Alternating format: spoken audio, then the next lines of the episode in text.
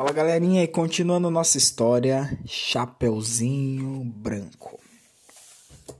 Recapitulando alguns capítulos antes da nossa história, né? Então, é, o caçador chegou, o lobo começou a chorar, ficou triste, né? Com a história da Chapeuzinho Vermelho, que ela falou que não tinha medo de morrer, né? Porque o pai dela tinha morrido e ela estava extremamente triste, né? E ele ficou comovido. O caçador chegou. Eu vou reiniciar aqui a partir do momento que a mamãe da Chapeuzinho também vinha chegando, tá bom? Então vamos lá. Seu livro na página 128, vamos iniciar.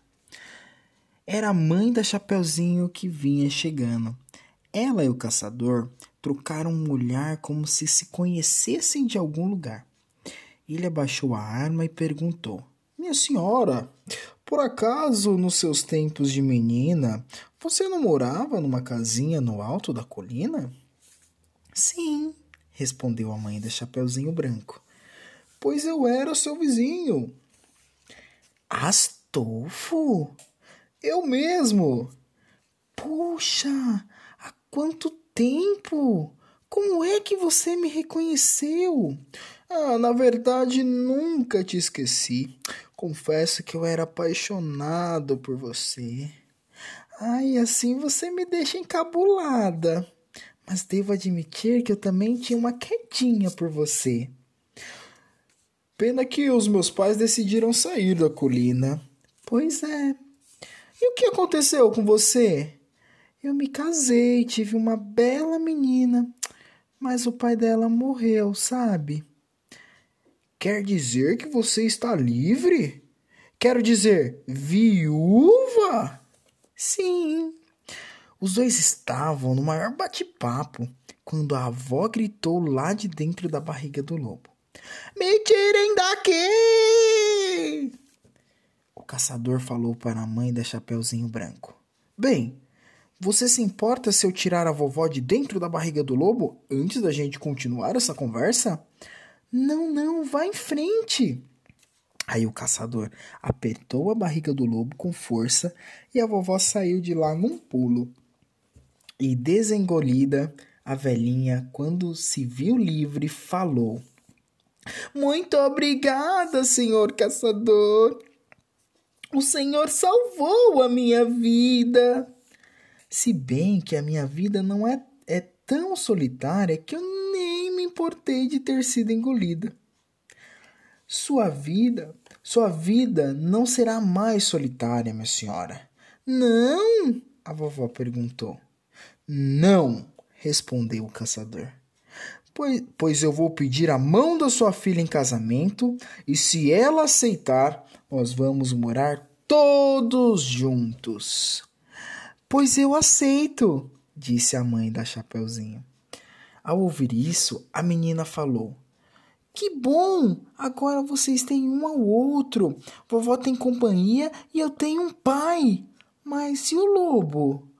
Nesse momento, o lobo disse: Também estou cansado de ser um lobo solitário. Que tal se vocês me adotassem como lobo de estimação? E assim, todos ficaram felizes para sempre o caçador e a mãe da Chapeuzinho Branco porque se casaram, a vovó porque passou a ter companhia, o lobo porque deixou de ser solitário e a Chapeuzinho Branco porque aprendeu uma lição. Ninguém gosta de ficar sozinho. Esse é um texto de José Roberto Torreno e Marcos Aurélio Pimenta, adaptado pela equipe do CEIA, Galerinha, então, para mim, eu já tinha lido essa texta, né? Mas para mim foi assim surpresa essa reviravolta. Eu acredito que para vocês também, né? Porque a gente imaginava que o lobo era mal e ele ia se dar mal na história, né? E ao engolir a vovó, ia entrar um caçador, ia de repente abrir a barriga dele, ia salvar a vovó ia deixar ele morrer, né? Então a gente imagina exatamente isso. Mas a gente viu que a Chapeuzinho tinha uma vida triste, o Lobo tinha uma vida solitária, a vovó não tinha companhia em casa, então tava todo mundo vivendo assim numa tristeza só, né? E aí, no final das contas, a, a história deu um volta por cima e todos eles foram felizes, né? Nessa segunda parte, gente, eu queria chamar a atenção de vocês só para um sinalzinho aqui, tá bom? Que é o sinalzinho de exclamação. Nós já comentamos sobre ele no outro trecho, porém, a gente só vai reforçar um pouquinho, tá bom? Para que serve, gente, o sinal de exclamação? Alguém sabe? Isso mesmo.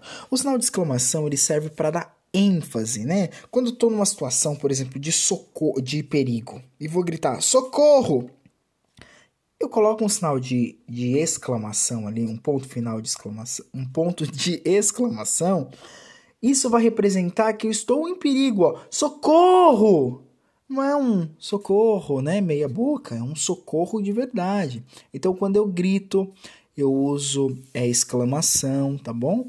Quando a gente tem uma. É, vai representar raiva, né? A gente coloca exclamação. Ou quando a gente quer expressar muita alegria, nós também colocamos exclamação. Percebam que toda vez que o Pro corrige as atividades de vocês, o Pro coloca uma exclamação no parabéns. Porque não é um parabéns simples, é um super parabéns, é parabéns, sabe? Com alegria. Então, a forma de expressar esse sentimento na fala, a gente utiliza o ponto de exclamação, tá bom? Espero que vocês tenham gostado da, da leitura, espero que vocês tenham entendido um pouquinho sobre essas pontuações. No próximo áudio, o Pro vai falar um pouquinho sobre a reticência, mas no próximo áudio, tá bom? Grande abraço!